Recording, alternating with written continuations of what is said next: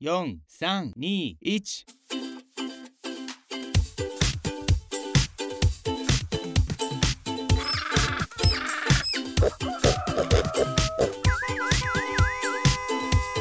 啊，不勉强了。欢迎大家收听今天的乔治来接客。今天乔治要接待客人呢，原本是一个收入稳定的铁饭碗工作。但是呢，他放弃了人人称羡的安逸生活呢，选择了全职的日文翻译工作。而且更奇妙的是，他从来没有出国留学过哦。到底是什么样子的机遇呢？做出这样子的选择？那我们来欢迎特别来宾咕噜。Hello，大家好，我是乔治的朋友，同时也是这个频道的。车车老师的朋友，对啊，就是我们共同的朋友这样子。对对对，我们就从朋友下手啊，等到我们把朋友都消耗完了，我们就不知道要怎么办呢。所以希望你朋友够多啊。然后，而且据说我本来是首发来宾的，但是呢，因为临时有工作跑进来，所以我只好跟乔治改了一下通告的时间。对啊，没想到就呃呃中间就被安插了好多个访问，然后现在已经不是首发了，真的 有点扼腕。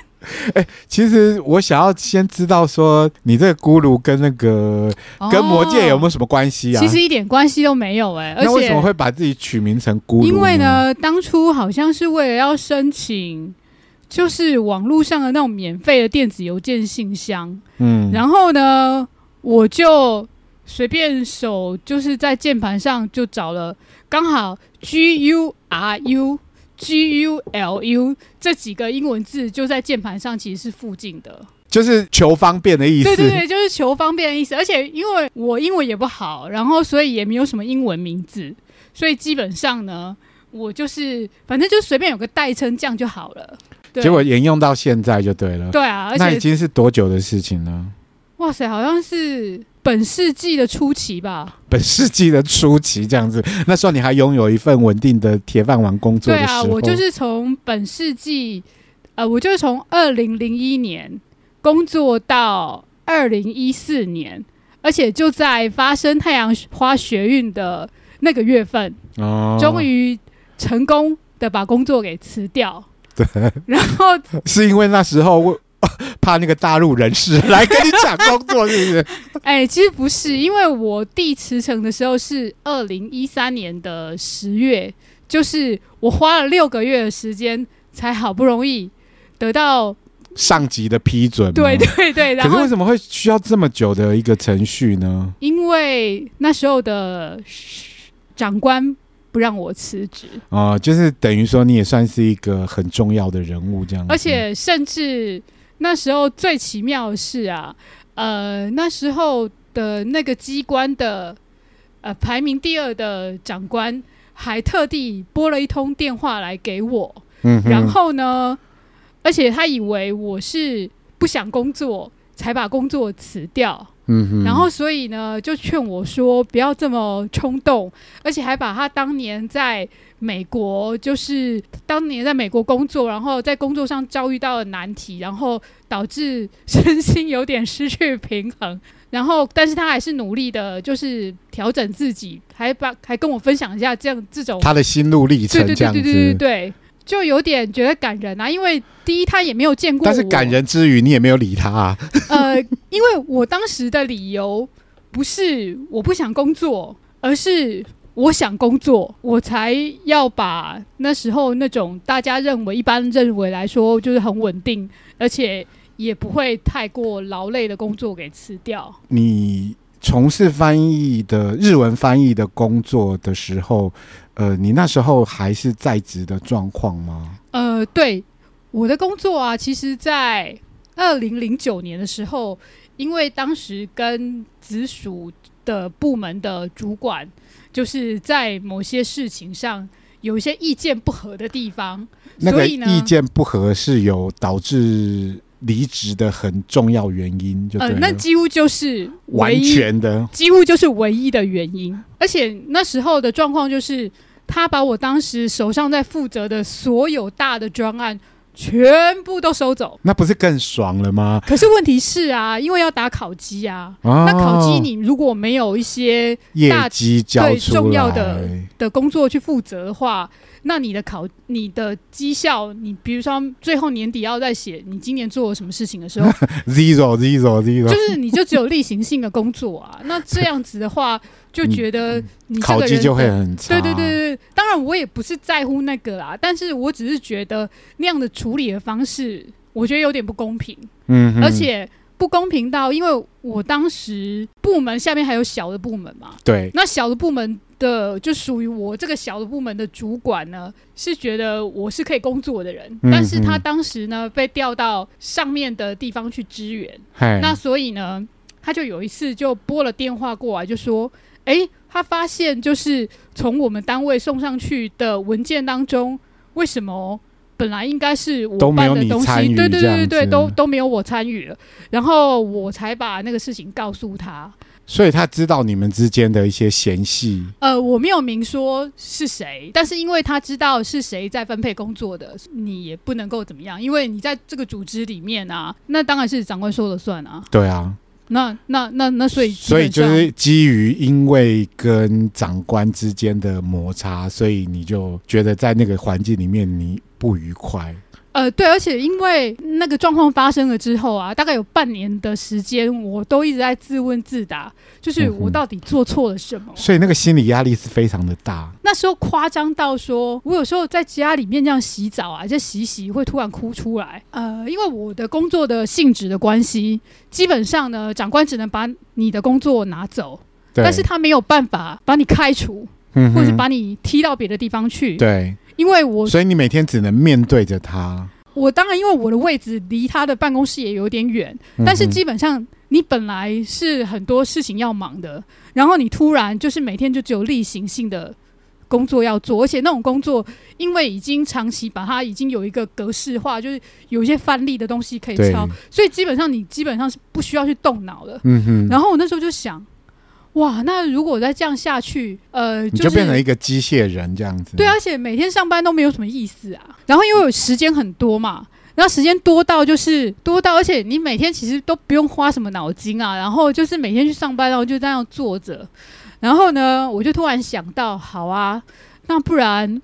我就学点什么东西好了。那想来想去，我又想不到别的，我就想说好，那我就再去加强我的日文能力好了。哦。然后呢，加强日文能力，那可是问题是，因为我当时那个时候其实已经，你要说就是呃，说我不大敢说我很会。讲讲得很流利，但是基本上简单的沟通可以听说读写，基本上可能就是 output，就是所谓的说跟写的部分，可能没有那么厉害。对，但是你要我写，我也是写得出来；要我说，我也说得出来。那既然这样子，我实在是想不出来，我到底可以再去补强什么？嗯哼。然后呢，就在网络上找了好久。然后突然看到一个，就是那种类似训练的那种机构，他们有所谓的口译跟笔译班，我就想说，那不然我就上这个好了。可是问题是呢，那种班呢，其实一上其实非常的贵，因为它一期大概六个月。那他有没有说需要什么样子基本的？有啊，当然不是需要基本，是要非常已经要有一定底。有有有，他他其实有一些条件，但是详细的我已经忘了，那毕竟已经十几年前的事情。那时候就是二零零。九年的时候，那个其实一次上下要半年，而且那个学费还不便宜，就是几万块，不是几千块的那一种。然后呢，我就又有点那种比价不吃亏的那种心态，然后就跟我一样，对对对对，就是所以我们才会是好朋友啊。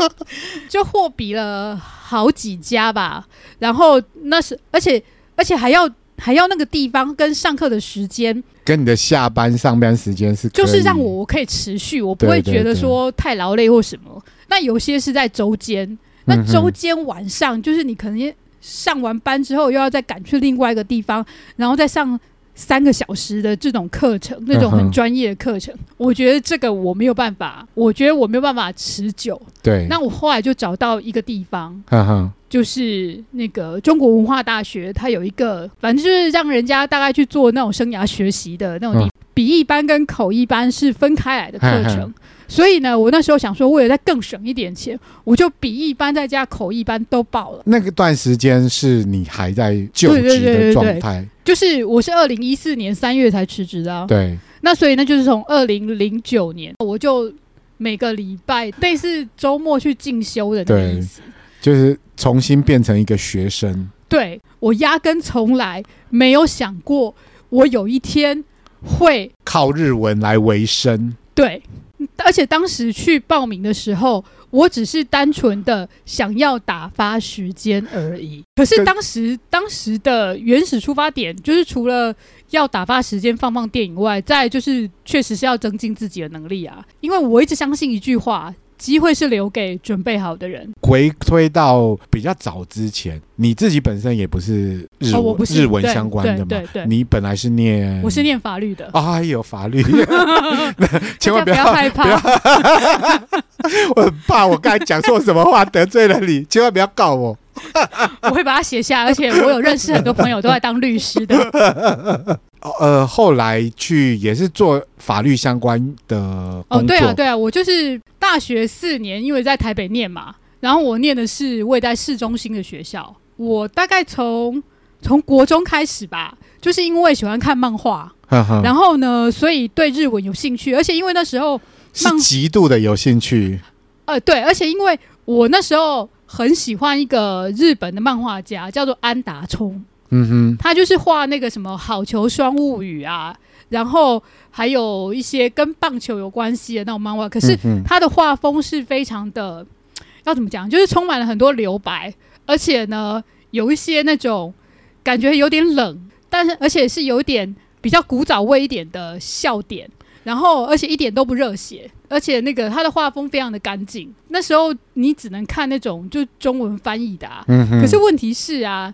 可能那时候就是授权什么都还还不是很完整的时候，所以有时候啊，那个漫画也不是那么很准时的，就是哦，一个月两个月你就可以准时到达这样。对对对对，然后然后就觉得很等不及，就觉得啊，如果我哪一天自己有能力能够看得懂日文，第一手的，对对对，我就不用等翻译啦。这就是我最早最早为什么想要学日文的。的出发点，所以就是从一个漫画迷变成一个，对对对，想要了解他们的里面到底在讲什么。对对，我想要自己看得懂，但是因为那时候国中的时候，国中的时候你哪有能力去学那个东西？而且，那所以说你是怎么开始自自修日文的？应该是这样子啊，就是国中、高中，其实就是除了应付那种所谓的一般的那种升学课业以外，其实你没有那么多时间。嗯、而且现在的学那时候的学校，上个世纪的那个年代，上个世纪对对对，并没有像现在的学校，其实还会有那种国中还是高中就会去跟呃日本的学校有交流啊，甚至去当交换留学生这样的制度。好不容易考上大学的那个暑假，嗯哼，才去。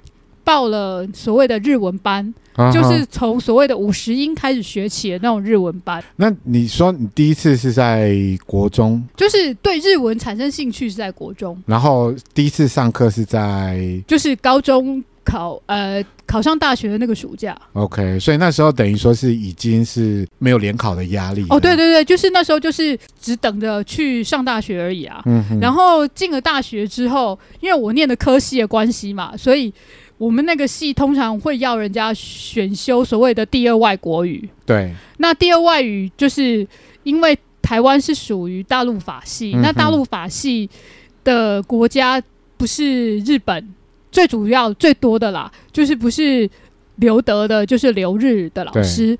那当时呢，系上开的日文课竟然是由从日本留学回来的老师来教，那种教就是。他当然是有课本啦，可是你就觉得，哎，怎么跟我想象中的不大一样？一个学年之后，觉得到大二，觉得，因为反正那时候也想说对台北比较熟悉，而且有机车，然后所以我就开始了下课某呃一个礼拜的某一天下课就跑去公馆补日文的生活。嗯然后没想到那一班的老师是一个呃，那当时可能可能是已经六七十岁的日本老太太，啊、而且是非常非常优雅的日本老太太。但是她教的好不好？重点非常好，因为她是东京人，哦、而且呢，她会不会讲中文？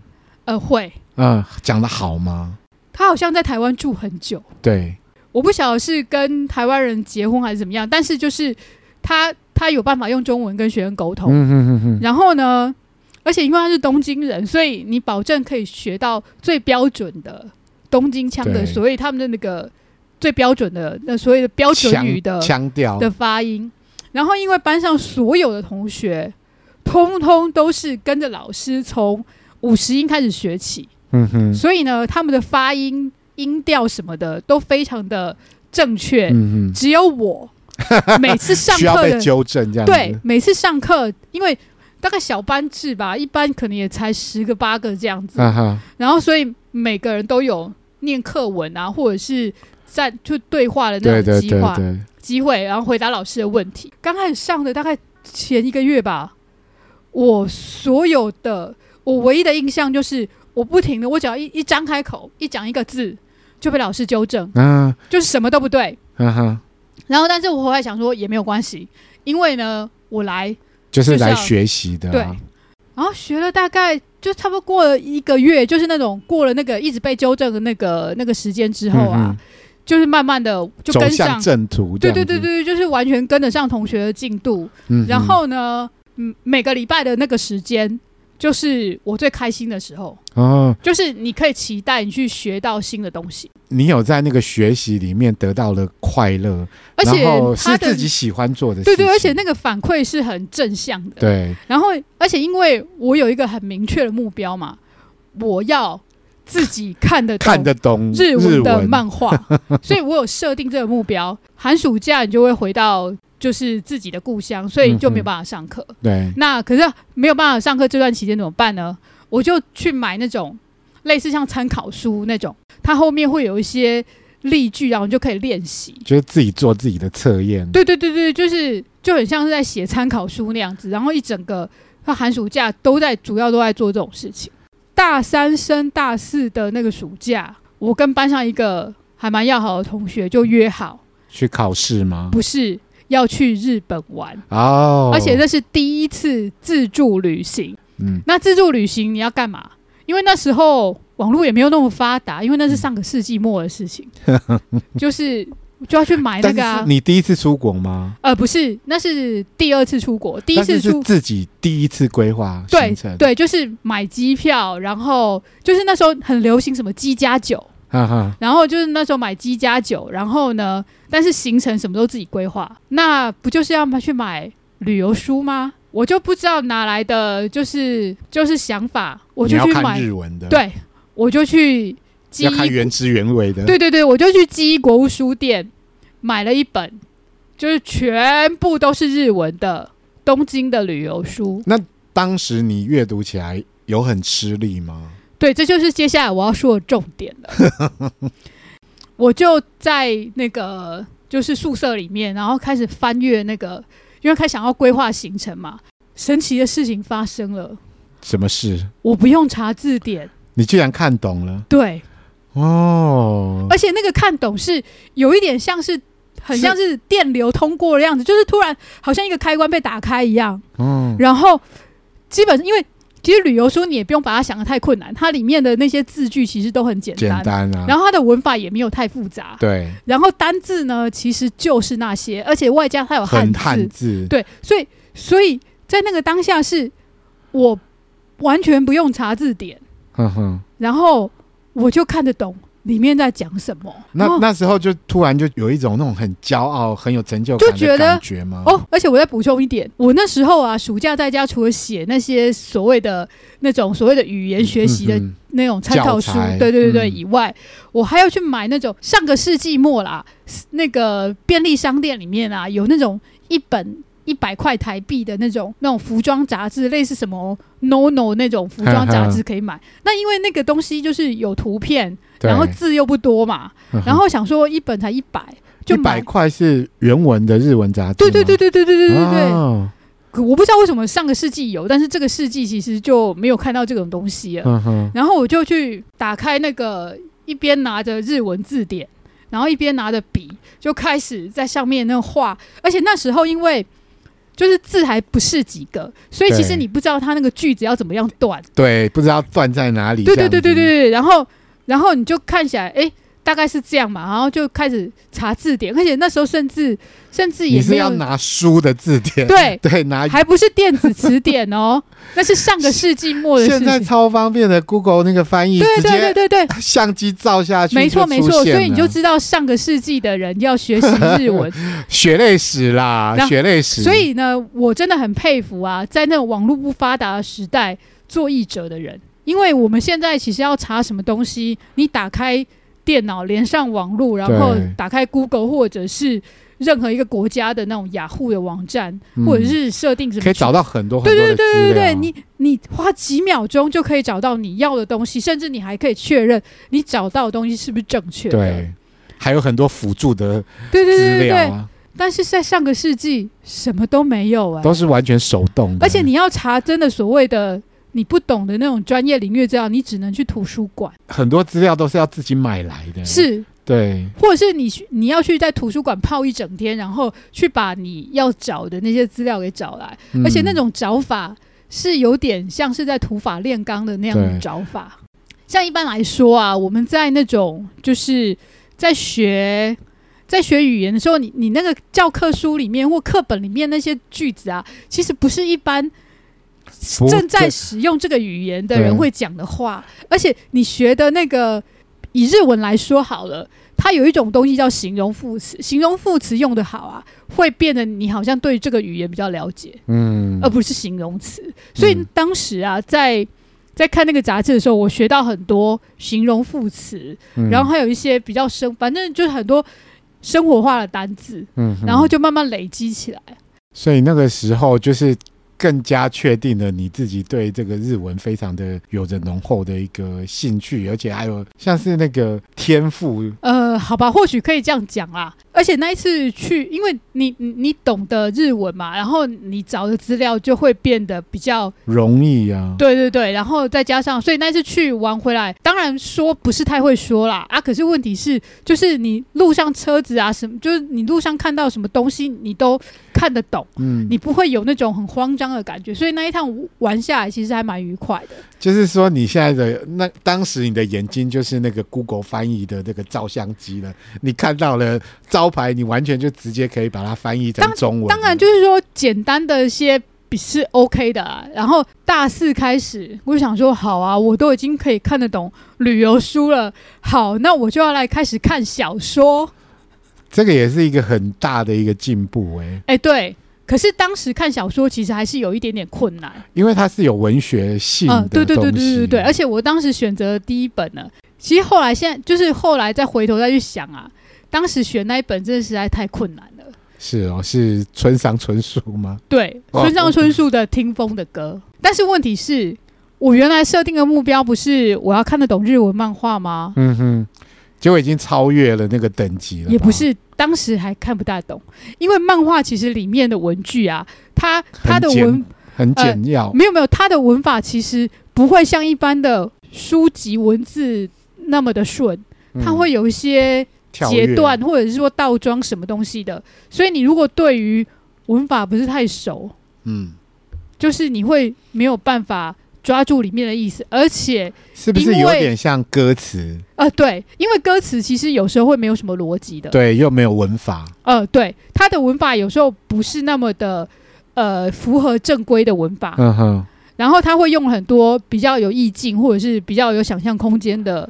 的文字的铺排哦，所以你觉得反而其实漫画其实需要更有深度。至少我那时候为了要看安达充的漫画，因为它里面有一些是双关语，对，那种你对于文字的，就是你字会记得不够多的话，其实你没有办法抓住他要表达的那个笑点。而且还有一个，我又还有想到，这个也是后来对我算是对我注意很大的。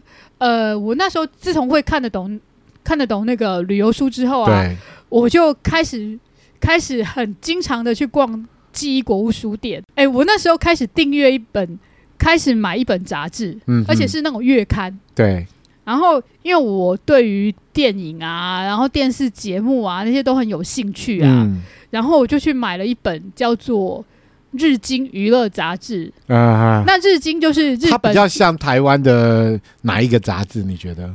其实没有哎、欸。哦，那它里面讲的就是关于影视娱乐的消息吗？因为它后面的出版社是日本经济新闻。嗯哼，就听起来是很正经的媒体耶。是的，没错，没错。所以呢，它是用它甚至是把。每一季会上档的日剧，把它变成像一支一支的股票那样子，然后找一些业内的专业人士来，啊、然后来问，就来预测他们对对对，这个之后收视会不会好？对对对，收视就等于股价，然后你觉得这是会涨还是会跌，还是就是会不会有什么就是成长空间等等之类的？呃，内容是比较娱乐性的，但是它其实是它处理的方法专业。对对对对对对，而且呢，它每一季啊。它都会讲一些那种每半年啊，好像每半年就回顾，哎，日本这上半年流行了什么？看的那本杂志，其实，在那种所谓的网络还不是特别发达的年代啊，就是那时候还是拨接上网的年代，你可以透过这一本杂志，知道说这个时候的日本的娱乐圈、日本的社会在流行什么。不只是娱乐，它还有文化，还有资讯方面的东西，对对对，然后再加上。它里面的文章啊，其实基本上是非常的简洁、好读的文章，嗯、所以长期读下来啊，对我来说有点像是潜移默化，嗯、有点会学习到所谓的日文的新闻写作、嗯、那样子的，就是比较简洁。因为基本上它还是新闻，然后它的那个文字还是非常的，就是很正式，呃，就是简洁、好读、易懂。但是内容是有趣的，对，内容是呃，至少对我来说很有吸引力。毕竟娱乐新闻这个大家都喜欢看哦，对啊，而且每一周就是它是月刊，所以每一周就会固定都有。然后呢，我那时候就是还没有订阅，我就是每个月都去买一本。而且这个杂志对我最大的影响是啊，不是我不是去上了那个所谓的口译跟笔译班嘛？那笔译班你除了学日翻中以外，也会上中翻日的课，嗯哼，然后中翻日的课就是一个日本的老师来上，然后他那个来教那个口笔一班的老师啊，其实通通是实务界的老师，就是口译老师跟笔译老师。嗯哼，那个日那个来教中翻日的那个日本的那个老师呢，他就是平常他的工作就是专门把中文的东西翻成日文。通常来讲，好像是把。日文翻成中文，对你来讲是不是比较哦？当然，因为中文是我们的母语啊。嗯嗯。那所以中翻日的话，大家如果对于日文稍是稍微有一点了解，你就会觉得，其实这两个语言呢、啊，它在文法结构还有那个逻辑思考上面，其实是差蛮多的。嗯、日文的主词很容易不见，不需要有你我他、啊。对，它可能如果是在文章里面，它通常可能会出现在。那个段落的一开头，嗯哼，但是后面他可能就会开始，你就找不到那个主词是谁。对，他甚至他一个句子的开头，他会用物或者是一个市或地方来作为一个句子的开头。开头，嗯，所以你就是阅读的时候不能太分心了，一定要一直沿着他的脉络。因为他认为说你应该知道我在讲什么。他是日文是这样。就是长期以来就看那个日经娱乐杂志，在这样的熏陶之下呢，我们上那种课啊，老师都会出作业。那一次我记得介绍台湾，嗯，他发给我们大概好像五六百字的有关于台湾的介绍。对，然后是日文还是中文啊？是中文，然后你要把它翻成日文，日文，然后大家就轮流上去写吧。嗯哼，然后我写的那一段呢，老师给了一个评语。嗯哼，他很像日本人写的。再更好一点，嗯、他说：“哦，对啊，他就是叫我们上去写之前呢，有问我们说，哎，你们这个作业大概花多少时间去做这样子啊？嗯、然后我花了蛮久的啦，因为一直改，一直改，不停的改。然后就是老师就问，反反正我那时候花了五六个小时吧。他说呢，你就是看一般的所谓的台湾人，就是写那种中翻日的文章，嗯、多数会看到的状况呢，就是对文法都对。”但是看起来就像是知道是台湾人的作品，就是知道是翻过来的。对。然后还有一种就是，然后他但但是他就说，我我翻出来那个是连日本人，就是以日本人挑不出来什么，以日本人来说是写的很好的文章。哦。哦，所以这个算是给予你很大的一个肯定呢。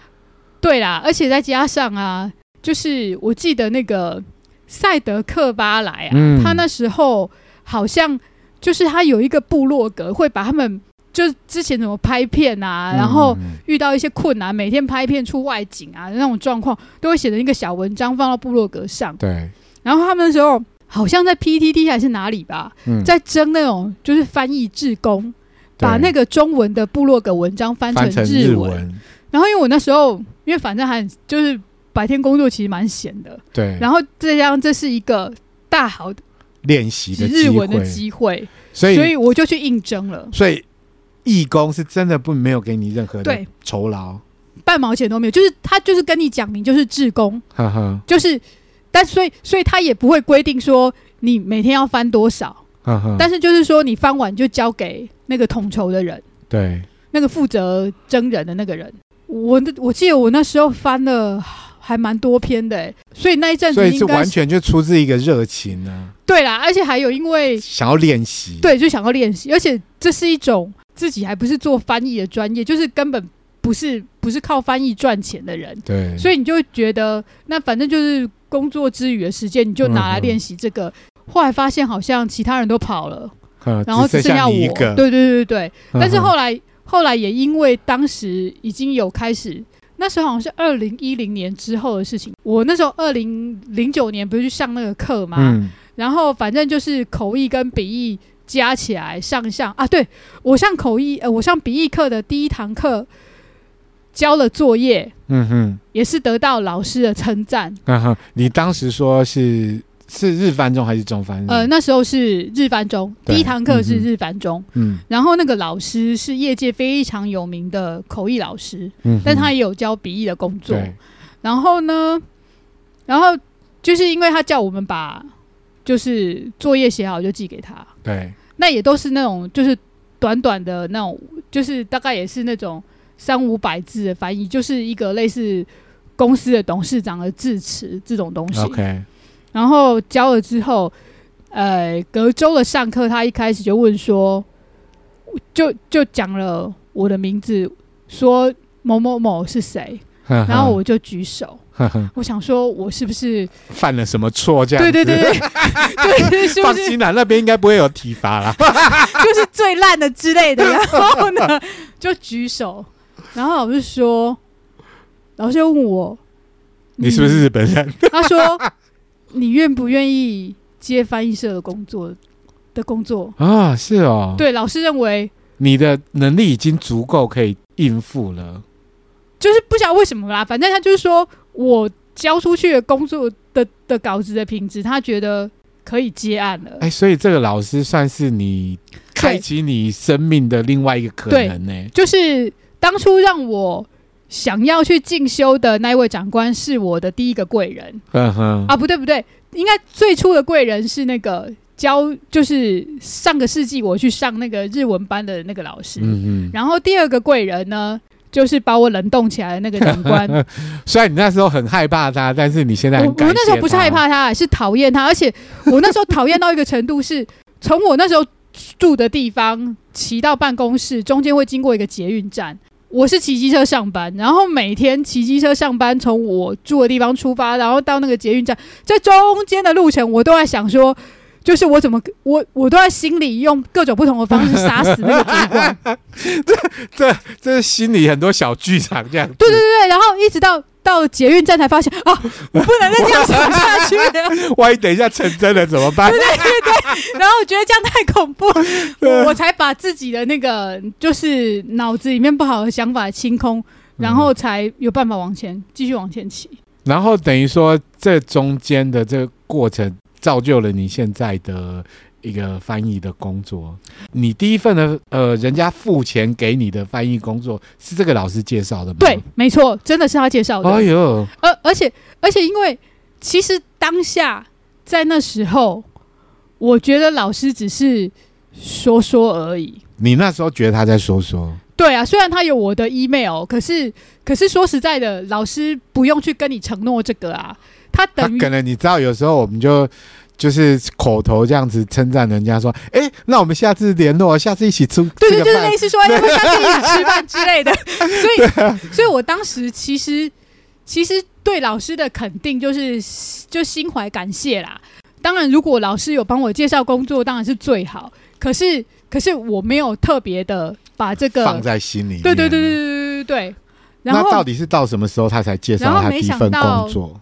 好像就是那个班结束之后，对，大概过了快半年，从此开启了你翻译的一个路程。对对对，因为如果没有那个老师，没有他给了我那一块所谓的敲门砖，就是因为你自己也没有管道。对对对，而且你也不可能到处去问翻译生，要不要给我工作，要不要给我工作。哎、欸，其实我后来有有有用这种方式有头绪，因为因为我不是语言的那个科系出身的。我念的是法律，嗯、对。然后就像乔治刚才介绍我的，我没有出国的经验，嗯、我甚至不是在日商工作，就是你的工作环境里面是完全没有用到日文的，使用日文的。所以一般的人看到我的 对那种履历，你不能说我看了好多日本漫画，对 对，这个好像你说我每个月都会看日经娱乐杂志。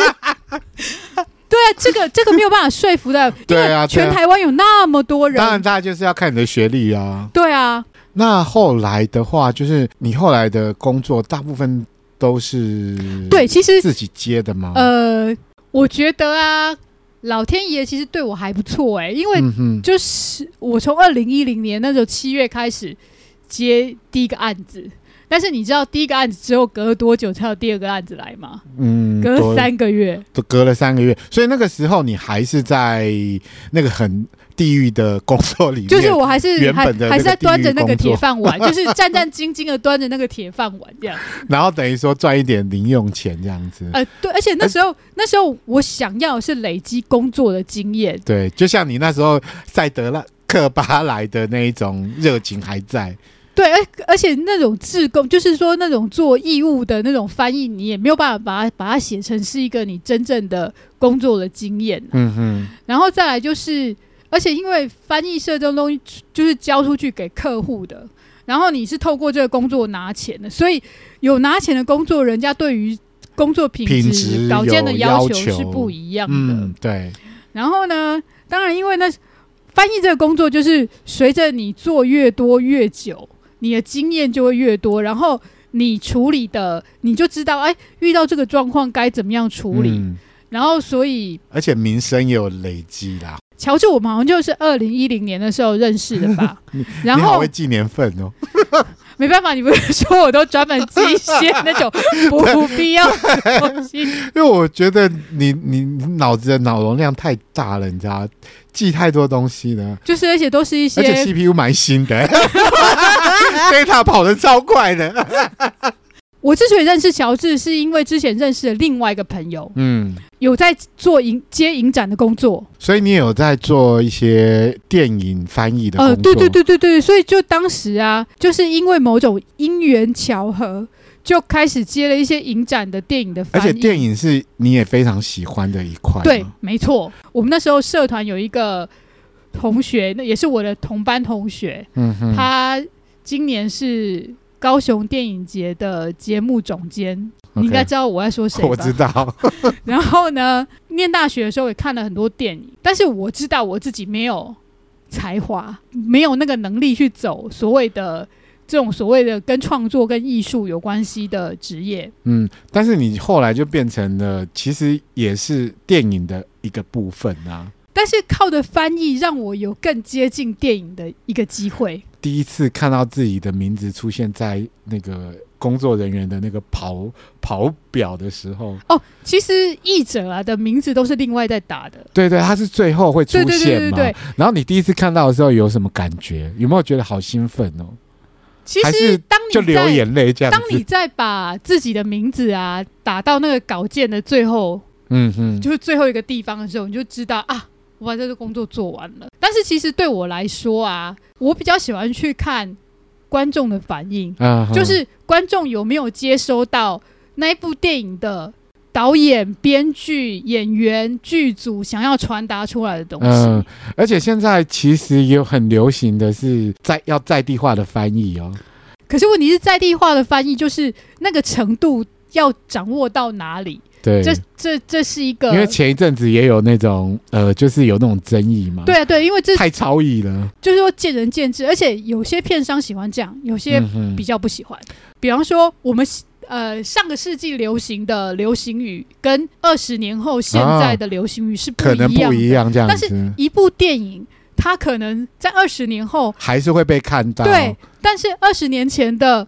大家看觉得很好笑、很有共鸣的那个梗，梗二十年后的人再来看，会觉得跨博啊，呢？对啊，想说这什么、啊？所以就是你就是你的翻译风格，就是尽量让它就是比较呈现原来句子的意思，对，或者是说，身为译者之前，我也是观众，我等于是比较早看到这一部片的观众而已。嗯，字幕翻译的时候，有时候是要从观众的角度。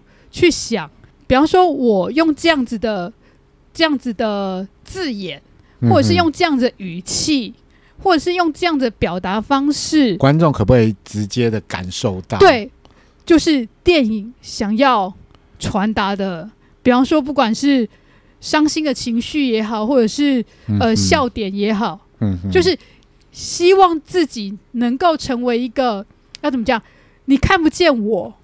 但是我可以把就是电影要传达的东西想法，然后透过一些简单的语词，然后让观众直接感受到。对，我觉得这个是我做字幕工作对自己最要求的地方。通常啦，如果你翻译一部电影，你要看几次？先走一遍嘛，我我不会全部看完再翻，就是就打开，然后就开始一边看一边翻。嗯，所以就像一个观众一样，而且我也不会先去看到。最后说结局是什么？嗯，然后我甚至是，我甚至不会先去查任何有关于这部电影的任何资料。那他来的时候，他就是完全没上任何字幕的呃电影吗？呃，他有时候，比方说那部片子可能已经去国外跑过影展了，对，它上面可能会有英文字幕，英文字幕，然后可能就是发发案的的窗口会提供你。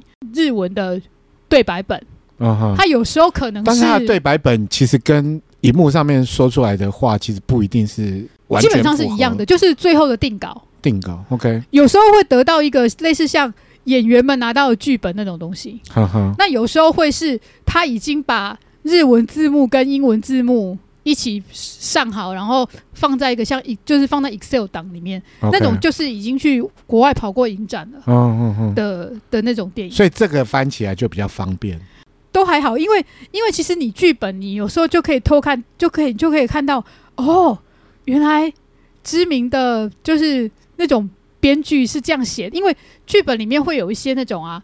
呃，前后的场景描述啊，然后还有一些可能要需要去做一些表情啊、动作。他后面还有刮胡嘛？这时候要笑，哈哈。就反正就是会有类似这种东西呀、啊。然后所以所以其实有好有坏啦。反正至少你有一个日文有日文对白的可以看，嗯，因为听译其实有时候是蛮困难的，虽然钱比较多了。翻过有没有？觉得很困难的片子，比如我们有时候翻翻译一些什么医学相关的东西。哎、欸，其实那种就是翻电影的难度跟那种翻所谓专业的文件的的难度是不一样的、欸。嗯，因为电影那种东西是这样讲好了啦。其实日文跟中文啊，有很有一个很大的差异在于啊，日文其实要表达东西是比较隐晦的。呃，对。可是中文有时候你必须要。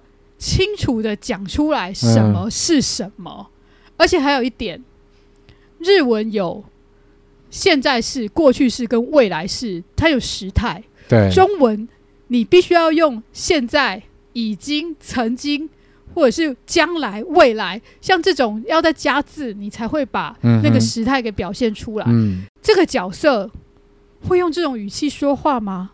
嗯，因为你不能把自己放进去。对，你是替那个角色代发声这样，对，所以就要去想，哦，就这个角色，以他的，以他这个角色的设定来说，他会这样讲话吗？嗯，然后或者是说，而且有时候还要看啊年代背景啊，嗯、比方说古装片的时候，你就不可能让他讲出现代人会讲的那种语气嘛，超赞的，对啊，就不会出现类似像这一种的、啊。然后你可能就要用一些比较偏向那种类似像是那种宫廷剧的那种用词。对，最近有一个工作上的体悟，嗯，我发现日文里面有很多跟粪啊、屎啊、尿啊、嗯、之类的排泄物，对，跟排泄物有关系的的的一些那种抒发情绪的话，对。但是中文里面没有那么多，嗯哼。所以这部分就会变成是你要怎么想办法用中文去贴近那个那个原本的对白意思。嗯他要表达的意思，反正听起来不管是就是比较专门领域的，或者是生活的用语，其实它都还是不同的难度，就对了。对啊，其实我一直觉得啦，做翻译这个工作，就是你一直不停的去捕捉文字。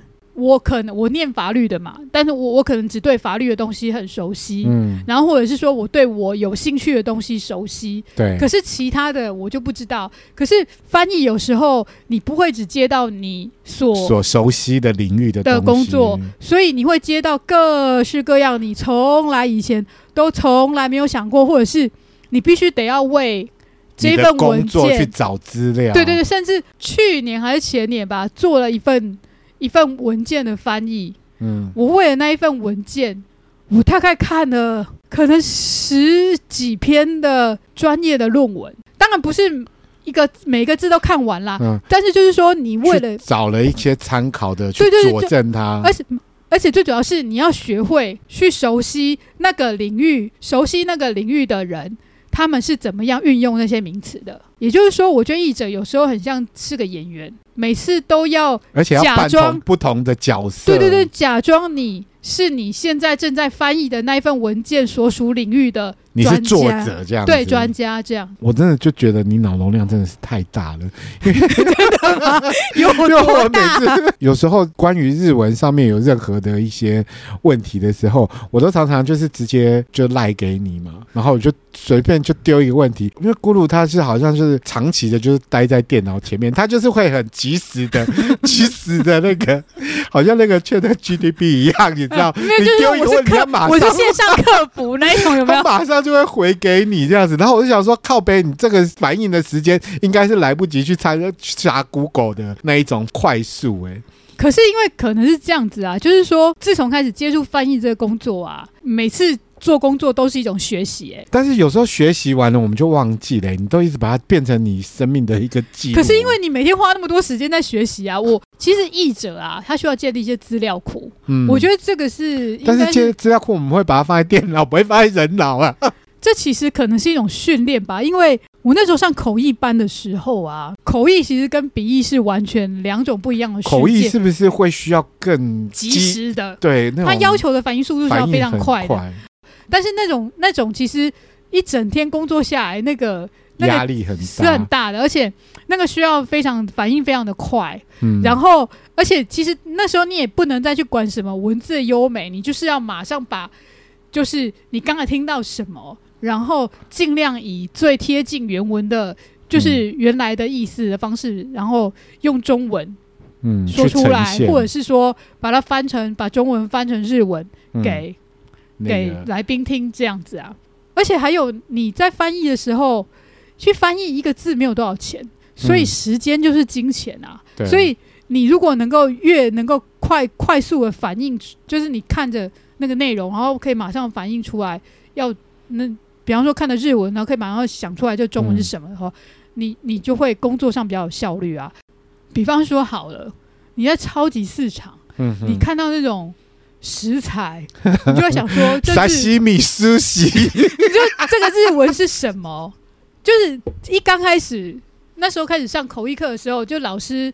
老师就教我们，就是说，你可以，比方说你在搭公车、搭捷运的时候，听到旁边人在讲什么，你就即席翻译这样。对，你就在脑中，嗯，把它想说，哎、欸，他他刚才讲什么，什么，然后自己把它翻成日文，日文这样子。所以这样算不算一种职业病呢？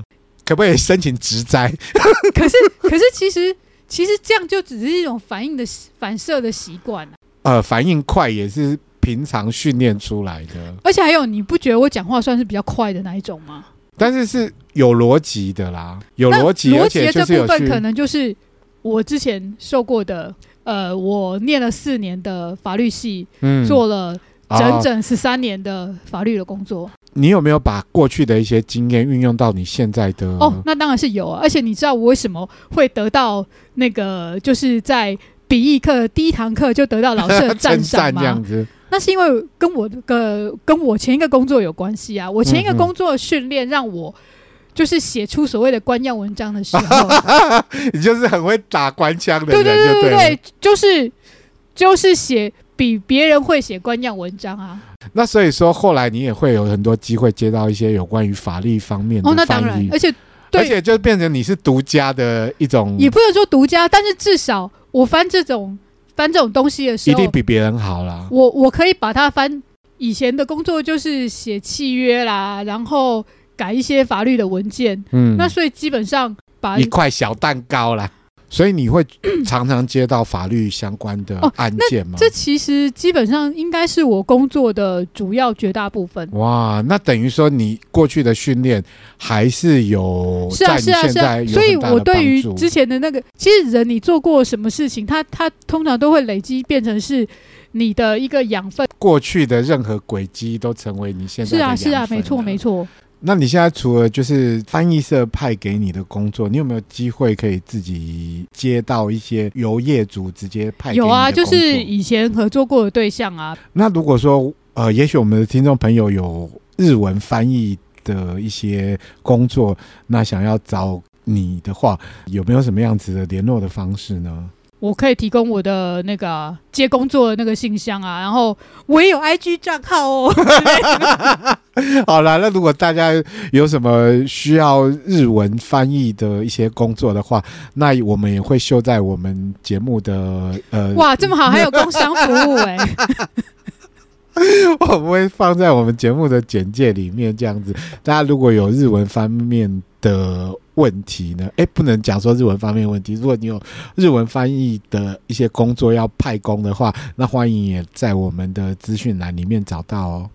那哦，对啊，就是如果有缘的话，就是可以 大家结个缘呢，对对，大家结个缘之类的。好了，那我们。今天非常谢谢咕噜来我们节目玩哦。好了，谢谢乔治，还那个就是千里迢迢的把器材搬来我这里，辛苦了，辛苦了。好，感恩大家，谢谢，拜拜。大家，我们卡里萨吗？